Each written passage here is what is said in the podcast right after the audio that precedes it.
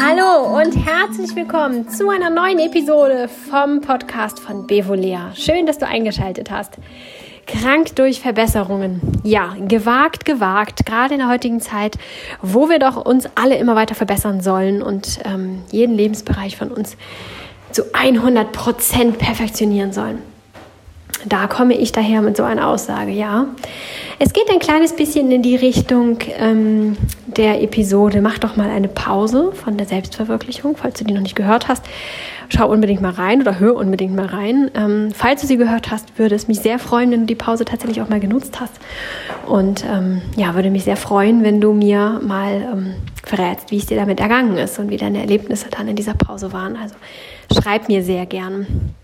Ja, ein bisschen geht es in diese Richtung, aber heute geht es tatsächlich auch um diese ständigen Verbesserungen. Denn ja, wir können alles immer noch ein Stückchen weiter verbessern und ähm, ja, nicht, dass es das äh, nicht tatsächlich besser machen würde in den meisten Fällen. Ähm, es macht es dann irgendwie nur anders. Zusätzlich obendrauf kriegen wir eine Riesenportion Stress und die ist tatsächlich schädlich. Und ähm, ich möchte heute das Beispiel Ernährung nehmen. Allerdings ist das tatsächlich auf jeden Lebensbereich umzumünzen. Es geht nicht nur um Ernährung, aber um Ernährung ähm, soll es heute hier gehen, weil mir das in letzter Zeit verstärkt aufgefallen ist von Menschen, die das eben erzählen und praktizieren und die sich da total fertig mitmachen. Und ähm, deswegen greife ich heute dieses Thema auf, weil ich davon ausgehe, wenn mir das in letzter Zeit so häufig über den Weg gelaufen ist, dass das auch am weitesten verbreitet ist und ich vielleicht dann auch genau deinen Punkt gerade treffe. Falls nicht, fühle dich aber wie gesagt ganz frei, das auf deine Punkte umzumünzen. Ja, die Ernährung, ein großes Thema, um das es hier auch immer mal wieder geht bei mir. Und wir können das komplett schleifen lassen und uns nur von Tiefkühlpizza und Cola ernähren. Wir können natürlich aber auch das äh, ganz wunderbar ausschmücken und dann wird's kompliziert. Neben den ganzen Ernährungslehren und Ernährungsmythen, die da so kursieren und äh, denen wir dann vielleicht auch sogar versuchen wollen zu folgen und uns dabei total verlieren und verbiegen und unserem Körper da womöglich noch mit schaden. Neben dem gibt es dann einfach auch diese ganz allgemeinen Aussagen man sollte keinen Zucker zu sich nehmen, man sollte kein Gluten ähm, zu sich nehmen, weil es auch nicht gesund ist. Und man sollte auf Koffein und Alkohol verzichten. Und eigentlich ist es auch überhaupt gar nicht gut, irgendeine Form von isolierter Kohlenhydrate zu essen. Also keine normalen Nudeln mehr. Und eigentlich geht weißer Reis auch nicht. Und ja, so mit dem Vollkornreis ist das so eine Sache. Und ähm, ja, dann fängt man an, das Obst auseinanderzunehmen. Dieses und jenes Obst hat aber sehr viel Fruchtzucker und das ist ja wiederum irgendwie auch Zucker und das geht auch nicht so wirklich. Und ähm, ja, man findet immer mehr. Irgendwann kommt man zu den Fetten und stellt fest, dass das und das aber auch gar nicht gut ist und liest sich da rein und weiß nicht so richtig, was man glauben soll, weil es doch kontrovers diskutiert wird und ja, ist dann am Ende so verunsichert, dass man kaum noch irgendwelche Fette zu sich nimmt und arbeitet sich so von Ernährungsfeld zu Ernährungsfeld und verkompliziert es immer mehr, weil man versucht, es zu verbessern. Und da sehe ich eben die Krankheit drin. Ähm, es macht uns krank, wenn wir uns durchgehend stressen. Das ist schon mal durch, äh, durchweg klar, das weiß jeder, das ist inzwischen auch kein Geheimnis mehr. Und gerade dieser unterschwellige Stress, dieser Stress, der entsteht, wenn wir meinen, uns immer noch ein bisschen weiter verbiegen und verbessern zu wollen und der Meinung sind, da geht noch ein bisschen was ähm, dieser Stress, der ist tatsächlich ganz besonders tückisch, weil wir ihn gar nicht als solchen wahrnehmen. Wenn wir eine sehr stressige Situation haben, dann können wir das meistens anerkennen und viele von uns sind auch in der Lage, dann hinterher sich ein bisschen Ruhe zu gönnen oder sich etwas ganz besonders Schönes zu gönnen, um sich eben eine Auszeit zu nehmen und die stressige Episode, die da gerade vergangen ist, dann auch gut verdauen zu können. Das schaffen wir tatsächlich häufig. Aber diesen unterschwelligen Stress, den wir uns wegen so vieler Dinge machen, und jetzt eben geht es gerade um die Verbesserung der Ernährung, ähm, dieser unterschwellige Stress ist immer da und wir nehmen ihn gar nicht mehr so wirklich richtig wahr. So diese Frosch im heißen Kochtopf-Methode, äh, die wir da mit uns selber anwenden. Und natürlich kann sich dieser Dauerstress auch noch ganz wunderbar steigern. Und wir nehmen auch das dann meistens nicht wahr. Und dann ist dieses Thema Ernährung so unter Anspannung, dass alles, was wir essen und zu uns nehmen, irgendwie so ein kleines bisschen mit einem schlechten Gewissen behaftet ist. Oder wir haben ein ganz wunderbares Gewissen dabei, weil wir glauben, ja, das ist jetzt etwas, das ich wenigstens essen kann, ohne dass ich damit gegen irgendwelche Richtlinien verstoße, die irgendwer mal aufgestellt hat. Und es schmeckt uns gar nicht. Oder unser Körper will das gerade gar nicht oder kann es gerade gar nicht gebrauchen. Und dann ist zwar unser Gewissen ruhig, aber unser Körper sagt, ach nö, nö. Es ist eine durchweg schwierige Angelegenheit für unseren Körper und für unser Stresslevel. Durchgehend. Und das merken wir meistens tatsächlich gar nicht. Zusätzlich dazu, wie gerade schon kurz angerissen, weiß keine Ernährungslehre, was dein Körper gerade braucht.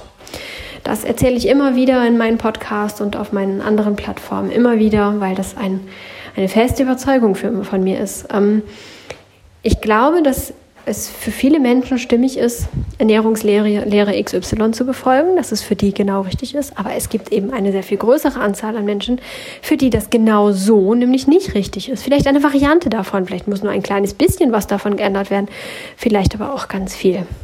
Darum bin ich ähm, kein Freund von diesen totalen ähm, Ernährungsregeln und äh, Prinzipien, die da aufgestellt werden und die man genau so verfolgen soll.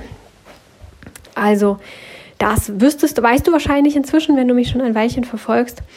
Und auch das möchte ich hier nochmal sagen. Wir sind der Meinung, es immer noch besser zu machen. Und tatsächlich äh, drücken wir unserem Körper mit dieser Verbesserung irgendetwas auf, das wir vielleicht gar nicht wollen oder das unser Körper gar nicht will. Oder wir äh, geben ihm etwas nicht und meinen ihm etwas vorenthalten zu müssen, weil irgendwer sagt, dass es für unseren Körper nicht gut wäre. Und damit schaden wir unserem Körper auch. Also wirklich etwas Gutes tun tun wir uns damit nicht.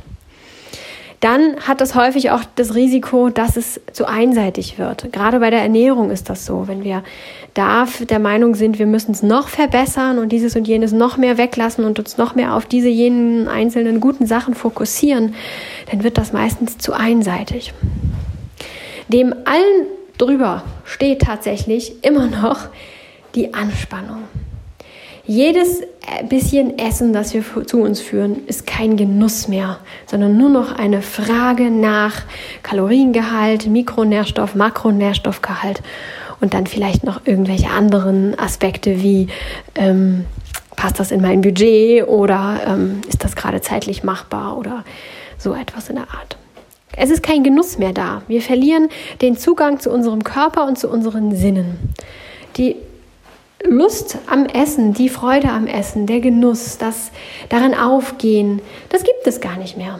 Und das, was irgendwie auch so das Essen ausmacht, so ähm, sich um sich zu kümmern, denn das ist ja auch etwas, das beim Essen ganz groß passiert, dass man sich hinsetzt, seine Akkus auflädt, ähm, dass man im besten Falle abschaltet. Ja, man soll ja eigentlich auch beim Essen nicht ähm, auf irgendwelchen Social-Media-Plattformen rumeiern oder ähm, irgendwie arbeiten lernen oder sonst irgendetwas tun, sondern eigentlich soll man ja tatsächlich beim Essen auch ausspannen, den Kopf ausschalten und sich ganz auf das Essen konzentrieren und ähm, das wahrnehmen, was wir da essen und genießen dürfen. Oder aber auch in geselliger Runde beisammen sein, auch da den Alltag kurz vergessen. In Familien ist das gemeinsame Abendessen so wichtig, das ähm, ja, schweißt die Familie zusammen, macht ganz viel ähm, an Gemeinsamkeiten, ähm, schafft es ganz viel Geborgenheit und Rituale. Es ist so unglaublich wichtig und das nicht nur hier bei uns, bei uns hat das schon sehr nachgelassen sondern eben halt auch in vielen anderen Kulturen und auch in der Vergangenheit war das gemeinsame Essen doch immer ein Highlight und etwas sehr Wichtiges, das zelebriert wurde. Also, die Essensaufnahme als solches ist ein wichtiger Akt. Und wenn wir uns nur darauf konzentrieren, wo wir vielleicht noch etwas verbessern könnten, dann entgeht uns komplett alles, was irgendwie an positiven ähm, Ergebnissen zu erzielen wäre, wenn man eine schöne, gesunde Nahrungsaufnahme praktizieren würde. Und gesund meine ich nicht von den Nährstoffen her, sondern von der Einstellung, vom Empfinden und von der Umgebung und das, was wir damit assoziieren. Das alles haben wir nicht mehr. Stattdessen haben wir Anspannung, Stress, schlechtes Gewissen, Verunsicherung und eine innerliche, ja, eine innerliche ähm, Stressreaktion auf alles, was dann irgendwie in unseren Körper hineinkommt. Und ähm, ja, dass das nicht gesund ist, glaube ich, können wir uns alle vorstellen. Insofern müssen wir uns immer fragen, was ist noch eine Verbesserung und was ist eine Verschlimmbesserung, eine Wortkreation meiner Freundin, beziehungsweise ich weiß gar nicht, ob sie selbst kreiert hat oder ob sie das auch irgendwo her hat. Ähm, ja, auf jeden Fall habe ich das zum ersten Mal bei ihr gehört vor einigen Jahren. Ähm, genau, das ist tatsächlich immer die Preisfrage und das müssen wir uns in unserer heutigen Welt, in der irgendwie jeder uns vorgaukelt, wir müssten immer alles noch ein Stückchen mehr verbessern. Und das, wie gesagt, nicht nur beim Essen, das ist ja auch beim Hausputz und beim Kleiden und bei der Körperpflege und bei allen möglichen ähm, anderen Bereichen ist das ja auch so. Also wollen wir jetzt mal nicht ähm, das alles auf die Ernährung schieben und sagen, nur in der, bei der Ernährung ist das so schwierig. Nein, in anderen Bereichen, im Sport ähm, ist das auch genauso kompliziert geworden.